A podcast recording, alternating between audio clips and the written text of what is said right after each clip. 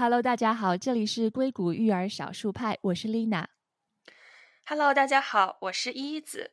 那像今天呢，我们就希望跟大家去分享的是关于在家自学 homeschool 的利与弊。因为 homeschool 也是我们两个发现说，哎，其实好像在这个中国，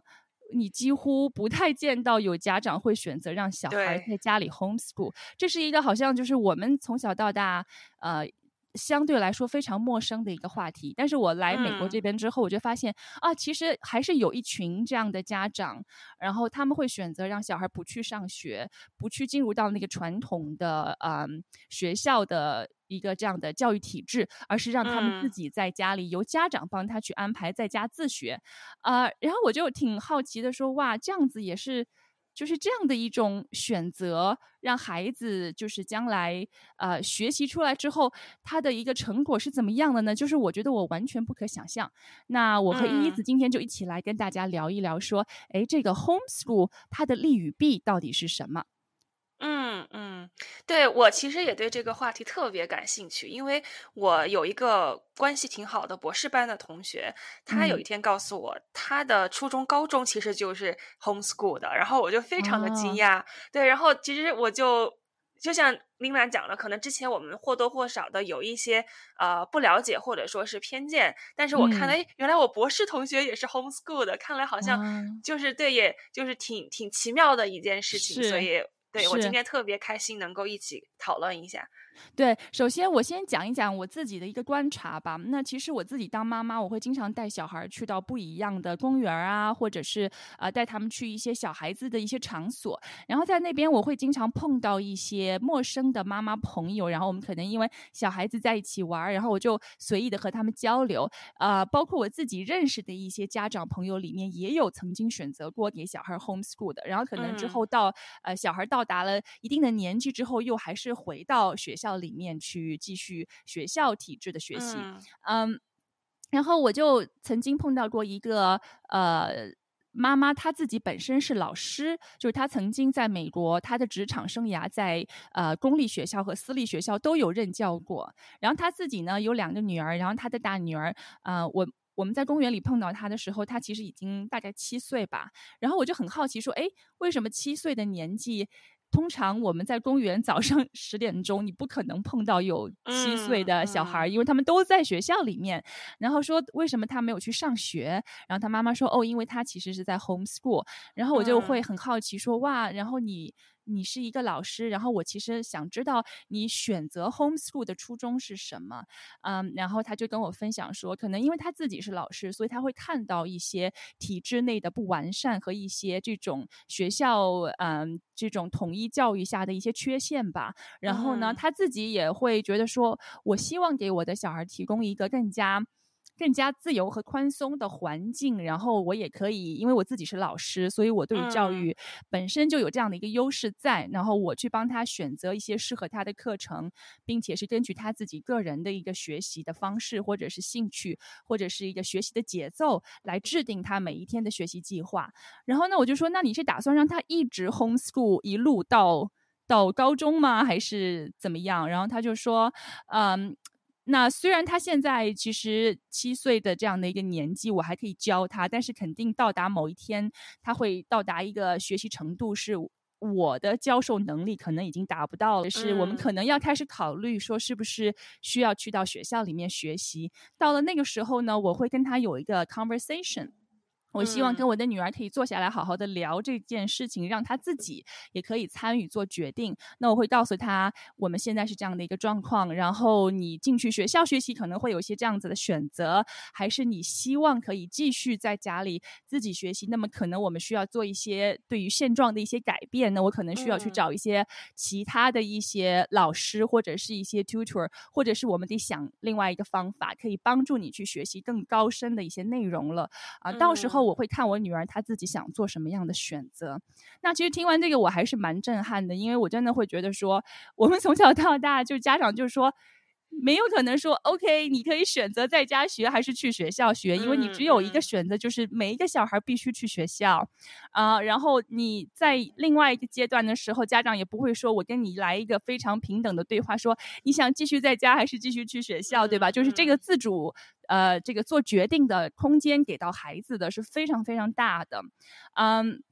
然后另外还有一个。另外还有一个家长朋友，他也跟我分享过，因为他的小孩呢比较特殊，他的小孩在很小的时候，呃，就是被呃 test 出来，他是一个 gifted kid，所以就是就导致他本身对于那个学习的进度是远远超过他同龄小孩的，所以那个时期呢，因为一些嗯可以能够去 accommodate 他的一个学习的一个学习的怎么说需求吧，然后呢，所以他不得已刚好又加上疫情。嗯，然后呢，他的爸爸就只能辞职在家，差不多有三年。就是没有工作，他做一个全职爸爸，在家里帮他 homeschool，这对他来说是一个更好的一个学习的氛围，因为他可以有自由的环境，然后也不会有太多的压力，然后也不需要每天很早的要爬起来要去赶那个赶时间。我说，哎呀，那他是不是很开心？他说不是这样子的，他他说我每一天把他的那个日程安排表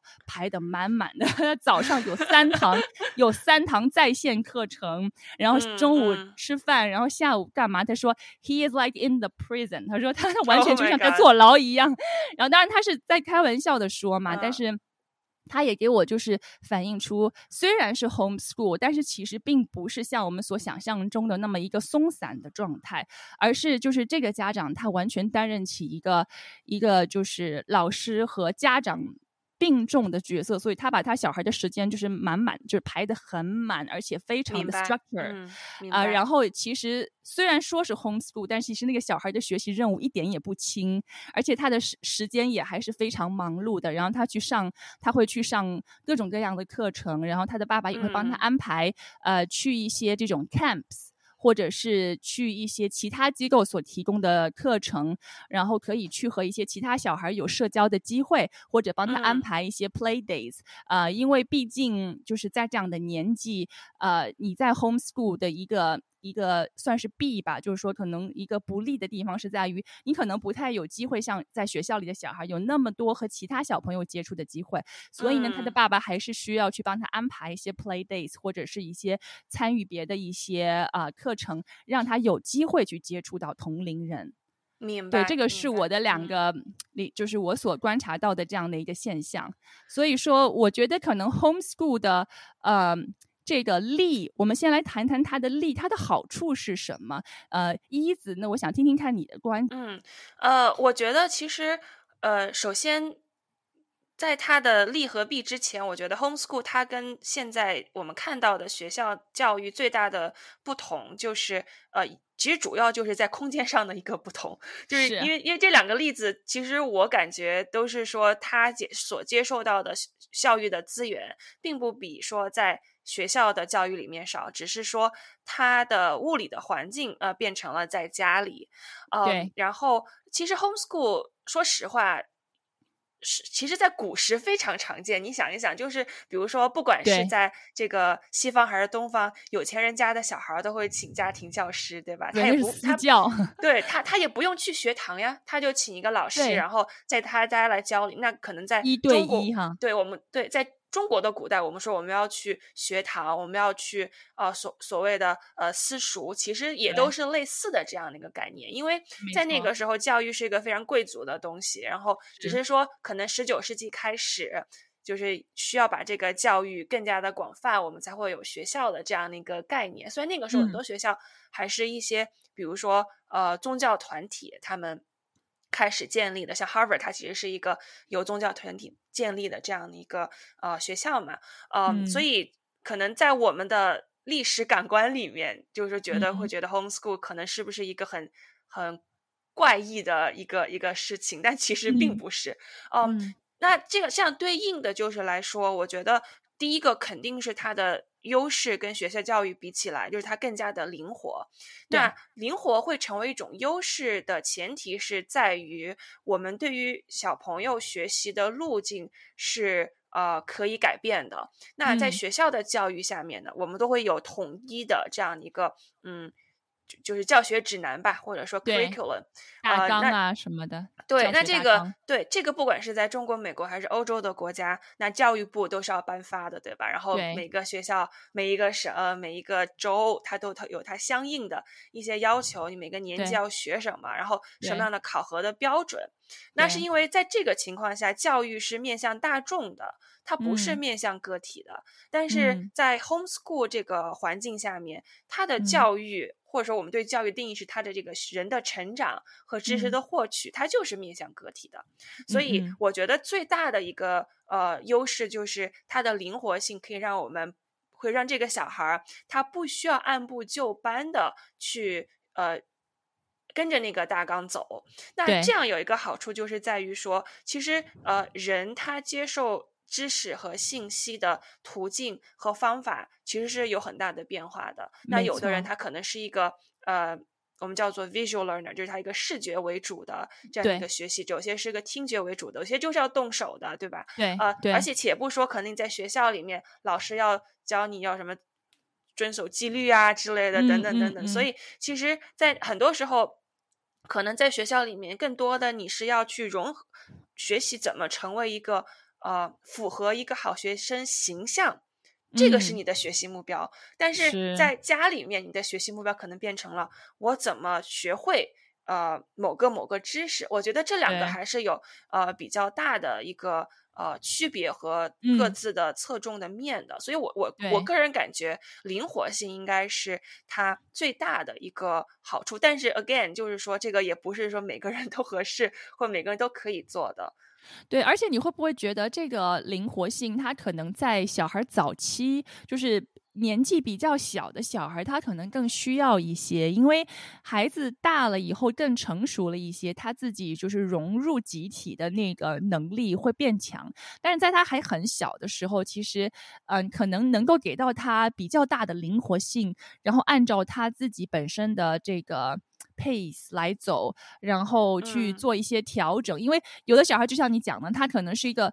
visual spatial learner，然后那么嗯他可能在这个学习的过程当中，你用这种比较普罗大众的方式，你去让他学习，他的效果不好。但是他可能你想让他自己去调整，或者让他来去 accommodate 这个就是集体的一个学习的方式，对他来嗯说很难。那我、嗯所以我会觉得说，可能在孩子比较小的时候，他本身就是要让他去来学习。呃，融入别人或者是去配合别人，就是一件很难的事情。我觉得可能年纪小的时候，homeschool 是不是那个灵活性给到他的这个好处，我觉得会更大一些，或者说就是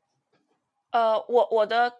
我的看法就是说，我我更我这么说吧，我觉得可能是对于呃，可能更重要的不是灵活性，而是说嗯你在这个年纪，你通过灵活的设置，给了比如说三到五岁小孩儿，可能他那个年纪最需要的是什么呢？就是安定的感觉。对其实你你去学校，你去成为一个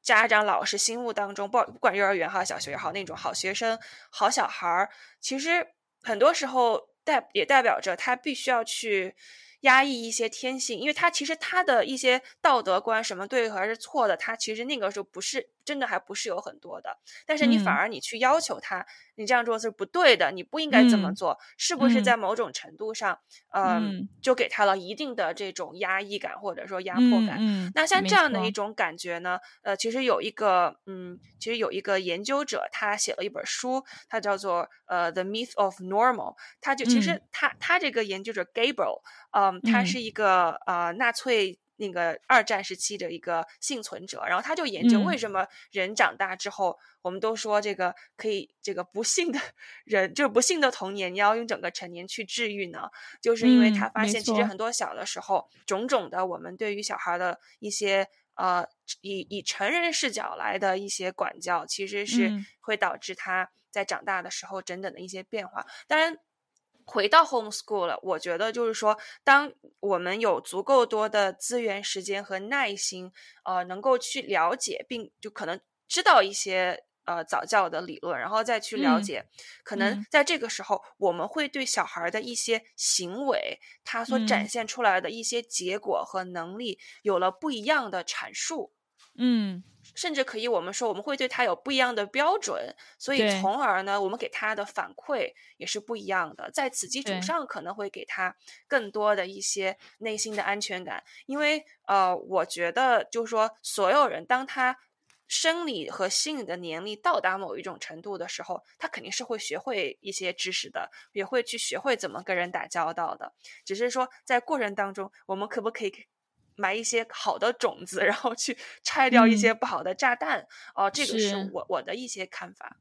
对，而且其实就像你刚才讲到的，他这种呃好的这这样的一个灵活性的优势，是建立在说这个家长或者说这个主要 homeschool 的教育者，他要有充足的时间和精力，对吧？这个我觉得就是说，在现实生活中不可能有太多的家长能够真的做得到。全职，因为这个会要求你要投入大量的时间，然后你自己本身对于这个小孩早期教育或者是一些教育理念是有一定的认知的这样的家长，所以我觉得他的一个先决条件来讲的话，其实是非常难的，就是很难让所有的家长 都可以做得到。对对，而且嗯，就说，比如说，第一，你家长有没有准备好说接受我的小孩，我能在家。比如说一天二十四小时跟他在一起，对吧？是。还有就是，其实，在某种程度上，我不认为资源是一个绝对性的难题，因为其实，比如说在美国，呃。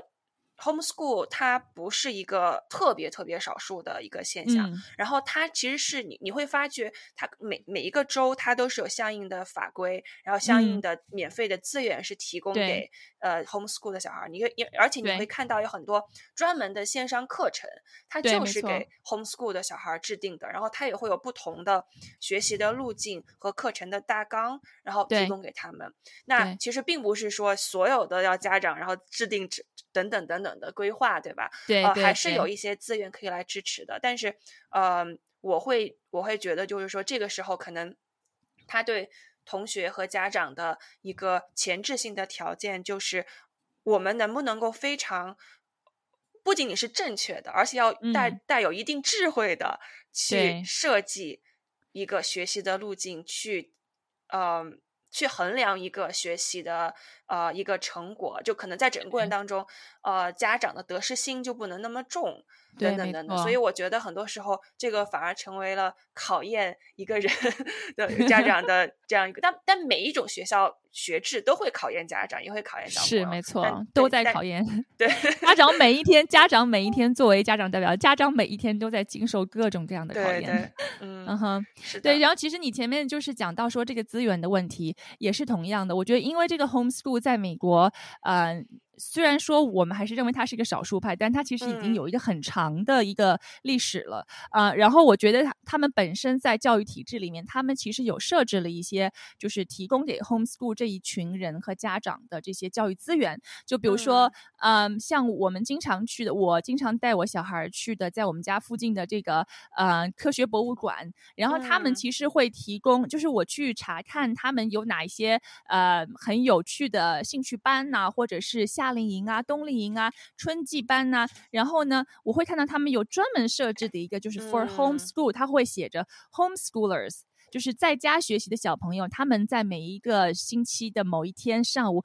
他的这个班，因为其实这个时间通常。大部分的小孩是在学校里嘛，所以呢，他这个课课程是专门设计给在 homeschool 的小朋友，你可以来报名上我们这边的课程。其实有很多家长对于 homeschool 的一个偏见是会觉得说，哦，那我在家里让小孩在就是在家学的话，那他就减少了跟别的小孩社交的机会。但是呢，我也发现就是在啊湾区这边，其实有很多在 homeschool 的家长，他们会抱团取暖，会组成一个群。因为我曾经有一次跟我小孩去嗯公园里面玩，就发现。有一大群的小孩在那边疯玩，然后有一有一大群的家长聚集在一起，然后我开始很好奇，哎，这是一个什么组织吗？还是一个什么呃来这边上户外课的一个班吗？然后我去问他们，他们跟我说，哦，我们是这个呃 Bay Area 的一个 homeschool 的 community，然后我就觉得，哎。这也是一个非常非常好的一个一个这样的资源。所以后来我发现说，其实很多在 homeschool 的家长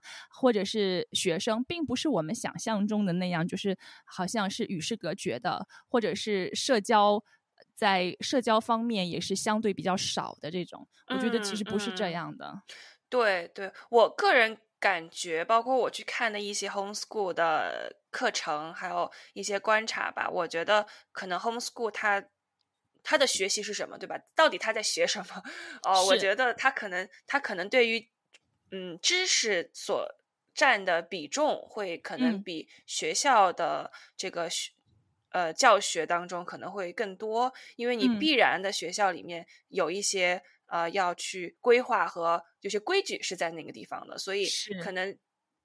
我觉得所谓的呃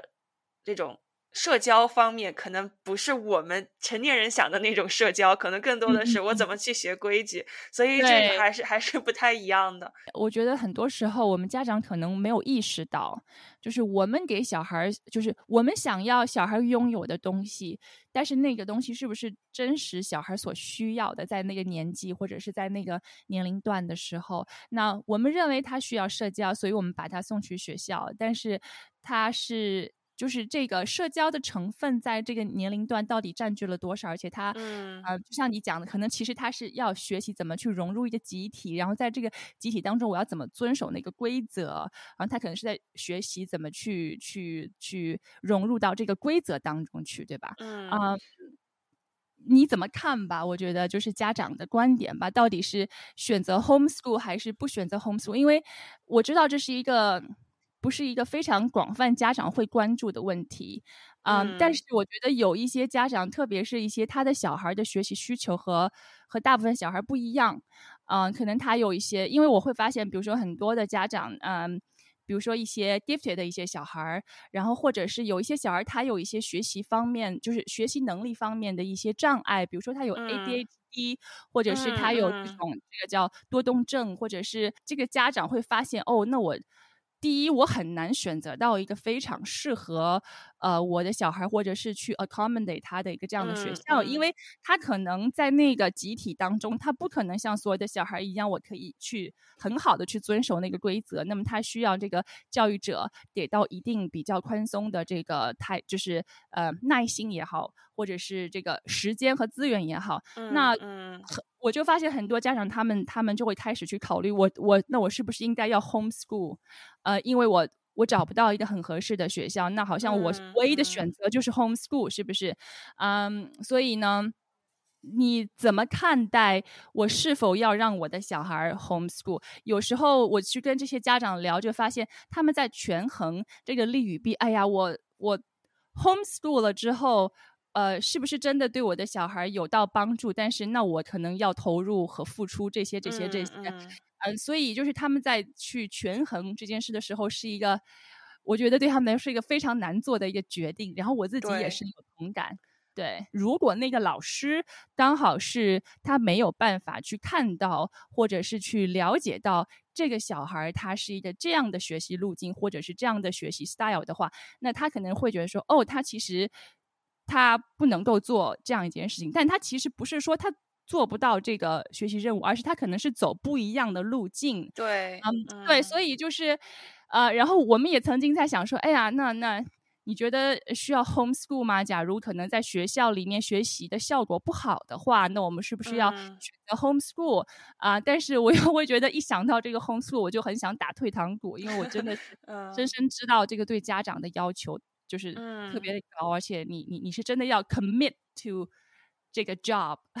嗯，对对，谢谢你的分享，Lina。其实就是在你分享整个过程当中，呃，因为我也在很仔细的听嘛，其实也会有一些关键词，比如说学习的效果，然后家长看到的一些啊小孩的行为等等，像那像这些关键词，其实我们把它串联在一起。我觉得涉及到的其实是一个呃，我们叫做教育学叫做 learning theory，就是人的学习的理论。那呃，在教育学研究过程当中，呃，我们有三大不同的学习理论的这样的一个体系。然后这个学习理论是用来分析人是如何学习的，以及我们要去如何衡量他学习的这样的一个效果。那第一大其实也是现在其实。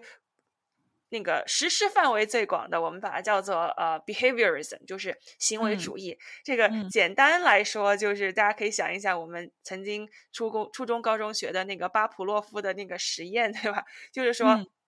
这个是个比喻，就是说，嗯。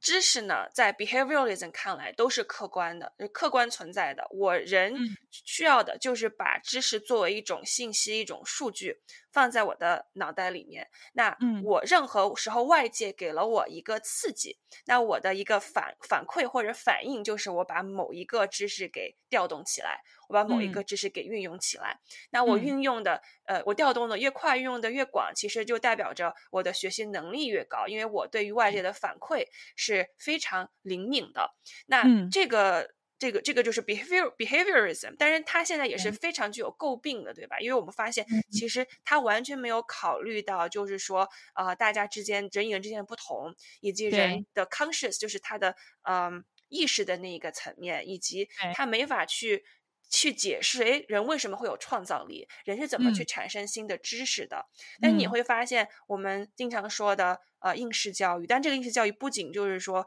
呃中国了，亚洲，其实美国也是。对，基本上很多学校，不管私立和公立，它都有应试教育的成分对在这里面。那我们经常要求人去背诵，然后人去做作业、做题，其实也就是通过 behaviorism 的一种一种角度去看，我能够在多快的时间调动多少的知识。对，但是它并不能够完完美的去解释，呃，人是怎么去训练和产生我们叫做 problem solving 解决问题这个能力的。对，呃，那。近几年就是呃之后呢，也不是近几年吧，可能 behavior 出来之后，就会有一个新的理论叫做呃认知论，就是说呃 cognitivism。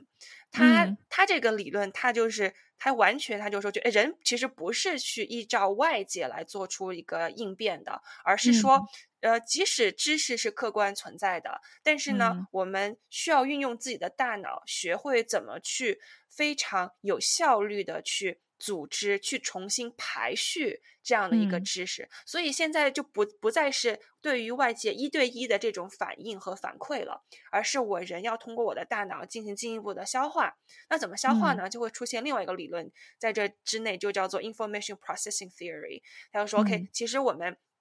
对于信息的这样的一种处理是有不同的形式和标准的。那最简单的情况就是说一个呃短期记忆、长期记忆，对吧？那短期记忆可能三十秒之内，长期记忆可能是你五年、十年都不会忘记的一个呃信息、一个知识，比如怎么骑自行车啊，怎么开车呀之类的。那这个时候什么叫做学会东西呢？就是呃。就是说，当你的短期记忆变成长期记忆，并且它可以去改变你对外界的一个行为的时候，我们才能说这个时候学习真正就是学到了。那换成我们中文里面常说的一句话，就是说，哎，我是不是终于学以致用了？我是不是知行合一了？那就是不是我真的学到这个知识？我并且我真的就是看事情的角度不一样了，我做事情的方法。呃，也不一样了，这个就是认知论。所以有的时候你看到什么呃这种呃就电视上的节目，什么脑力竞赛呀，那除了它可能有一部分是 behaviorism，它要去快速的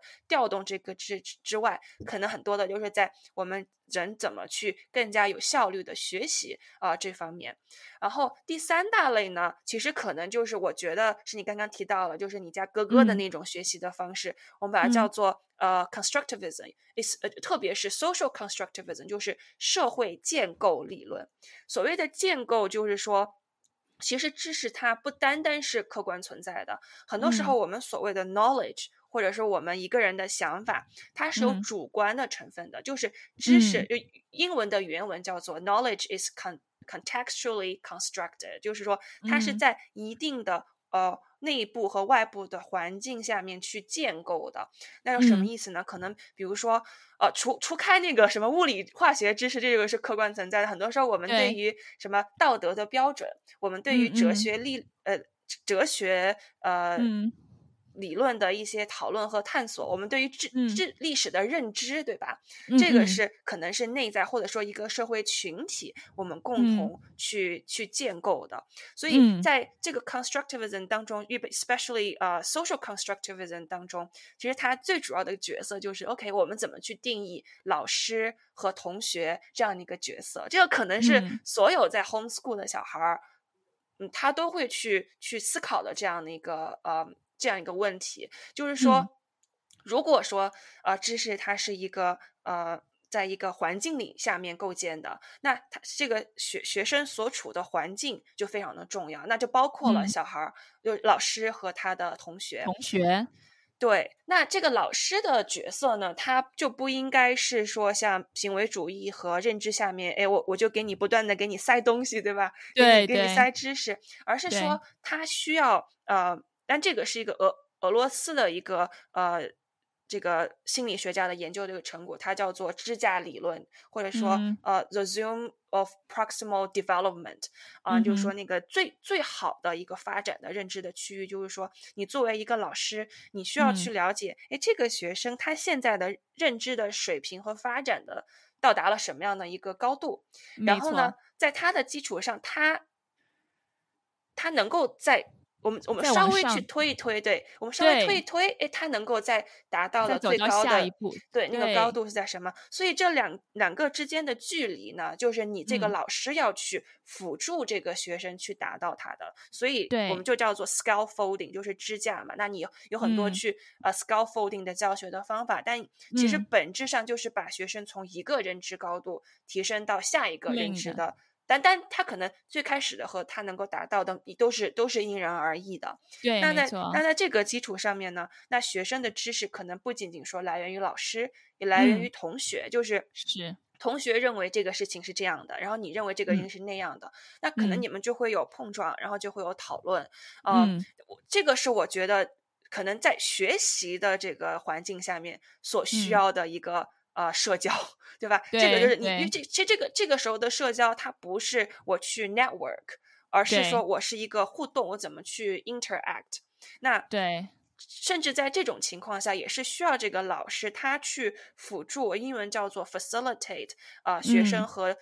其他学生之间的这样一个互动的方式。比如说，他去设置一些课堂什么样形式的课堂的练习，什么样形式的呃作业形式和互动，在此基础上，学生是可以从其他人的。就是他的同龄的小孩儿去学到不一样的视角，然后在整个学习的过程当中，他会觉得 OK 视角的多样性是啊、非常自然而然会存在这样的一个东西。所以其实对在这三大的学习的理论下面呢，你你会发现，其实我我会觉得，就是说现在所有各世界各个地方的学校，小学也好，大学也好，其实这三种理论都是混着来的，它没有完嗯全，它没有完全就是说只用一只用一种方法。没但是错没错，肯定就是说你，你越往 constructivism 这方面去靠的话，可能他对呃这个老师的要求，他对这个体制的，就是说这个学校呃系统的一些需嗯要的资源，可能是不嗯一样的。所以呢，对，这这个也是我们会看到一个非常混合的这种情况出现。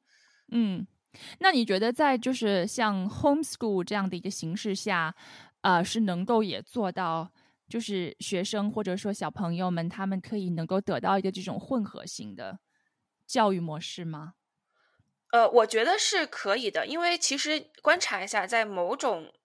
某种情况下，你是没有办法只用一种学习理论下面的方式的，因为你、嗯你必定要去背足够多的东西。对然后你你就像就像我们说那个知识树或神经网络一样，你必须有足够多的小的元素，然后你突然某一天，哎，你就一点即通了一了，篇即通，对对对。对但是你是那些 small dots，你要先把那些小的、最基础的那些基础的东西建立起来，然后它那些 dots 才会有一天连接在一起。对对对，是这样子。对，所以其实哪怕是在家学习的小孩儿，他他也需要背东西，对吧？他也可能也是要对什么历史也要非常的了如指掌，通过背诵各种记忆的方式。但是可能在某一天他他在跟一个比如说其他的 homeschool 的小孩儿或者在学校里面的小孩儿交流的时候，突然就哎哦，原来你是这么想的，哎，原来我是那么想的，哎，为什么呢？对吧？但是但是我想说明的就是说，在这个过程当中有一个很重要的一个学习的呃。我们叫做能力吧，就是他原认知的能力，就是呃英文叫做 metacognitive learning，就是说他他他去思考自己思考，他去反思自己反思和学习过程的这样的一种经历和能力。那其实我觉得是最难的，就是说。最难意思在是说，是是很难或很有意识的去刻意培养的，这个就属于随缘嘛。是是是，随缘。你那个缘到了，可能你就突然有一个老师，他会哎给你问你一下，哎你是怎么想的？哎你为什么会这么想？所以呢，对有些时候我在这样看来，我觉得教育在某种程度上还是。嗯，讲求一个缘分，所以也是有有命运的 成分在里面。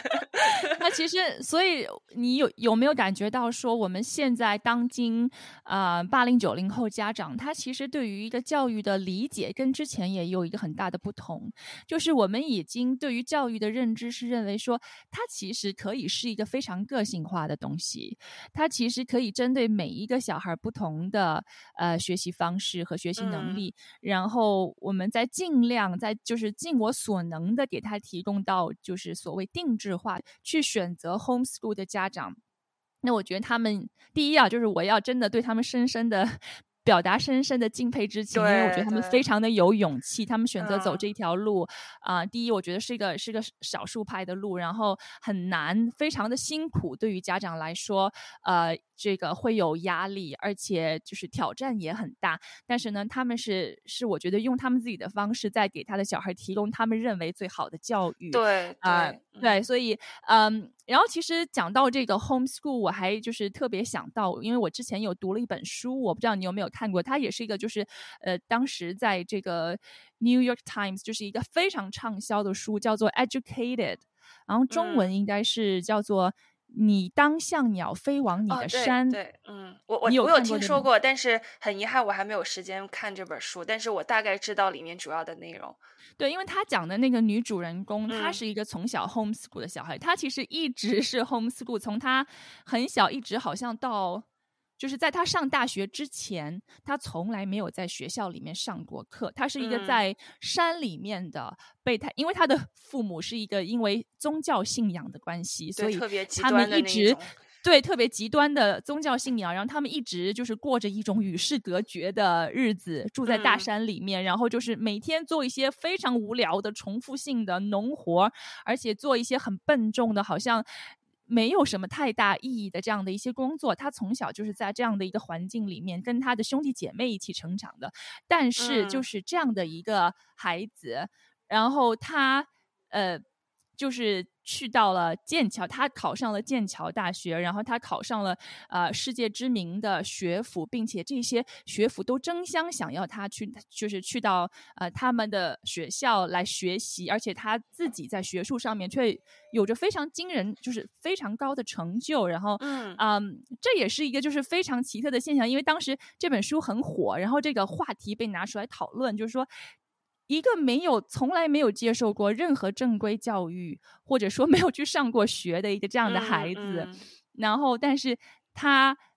最后可以在学术上，呃，在这个被社会大众认可的这样的一个学术体系里面，却有着非常高的成就。然后，这个也让我当时也去深深的去思考，就是说，其实 homeschool。跟这个传统教育也好，或者是学校体制也好，它这个之间的联系啊，又是怎么样的？为什么一个完全 homeschool 的小孩，其实他也是可以能够成为一个非常棒的学习者，而且他其实可能学到了很多，反而在学校里面的小朋友没有学到的东西，更深层次的东西。对，对，对，谢谢你分享这个案例。我我的感受就是说，呃。其实今天咱咱们也聊了这么多，其实有一个观点，我觉得可能是会贯穿我们整个 podcast 的，就是说小孩的教育根本的差别来自于父母父母不同的价值观，呃，跟他们的所谓的资源、金钱其实关系不大，就是当父母他认可，或者不管说这个父母他是认可，还是就觉得他觉得需要，或者他是觉得自己缺乏的，特别希望希望自己的小孩有，对吧？这都是他的价值观，他的价值观会去影响他做的每一个跟他小孩上面教育的呃这样一个决策。所以某种程度上，这些小孩的未来是已经被父母已经做好了这样的一个 选择了，就是。就其实好像听上去有点宿命论了，但是其实你想一想，我我我觉得某种程度上还是有一定的道理啊，是在这里面的。但是你不觉得就是这个《Educated》这本书里面的案例，它是一个反例吗？因为这个小孩他的父母本身没有任何的这种教育，而且其实是一个非常生活在很底层的这样的人，然后他们很反对让小孩去学校学习，他们反对一切的这种。呃，所谓的正规教育，或者是就是被大众所认可的学历，然后，但是他们的小孩最终能够挣脱这个原生家庭的这样的一种束缚，以及对。他自身的一个一个束缚和要求，然后去去成为他自己想要成为的那个自己，并且他能够进入到主流社会的这个就是呃主体的这个教育体系里面去。取得他自己的一个非常高的成就，但是我又觉得说他的那个成就有很大一一部分是来自于他所经受的 在原生家庭的这些，嗯，也不。能说是苦，呃，我就是我觉得是苦难了，就是他所经受的这些苦难和对生活的体验，然后给到了他一个一个一个，然后在学术上面的一个成就，他看待事物的看法，他对他自己的思考，他看到他周围的人为什么和他们。家里的人如何的，就是如此的不同，给到他非常大的冲击。所以我觉得好像他这是一个反例，就是他是一个冲破自己原生家庭和父母对他教育的认知和价值观的这样的一个例子。对，是是这样的。所以这个刚好也是正好是说到我想提到第二点，就是人是需要终身学习的。就是说学习它不是一个阶段性的一件事情。就像如果说我们是有一个成长型的心态。呃，我们始终会觉得，可能现在不不会的，不知道的，但是我是可以通过我没有机会，我给自己创造机会也要上的这样的一种心态。我就像你说，就是冲破原生家庭的那种束缚，或那种呃因果的业障也好，什么之好，然后他是可以就做到可能我们常人觉得已经非常高的这样一个呃高度。所以其实不管我们是。采取了什么样的教育的模式，有什么样教育的资源？但是最主要的，我觉得不管是成年人也好，父母也好，还是小孩也好，是要去培养一种我是可以终身学习，而且我是可以越学越多，而且学习是一件很快乐这样的一种成长型的心态。我觉得这个才是最关键的一个部分，因为。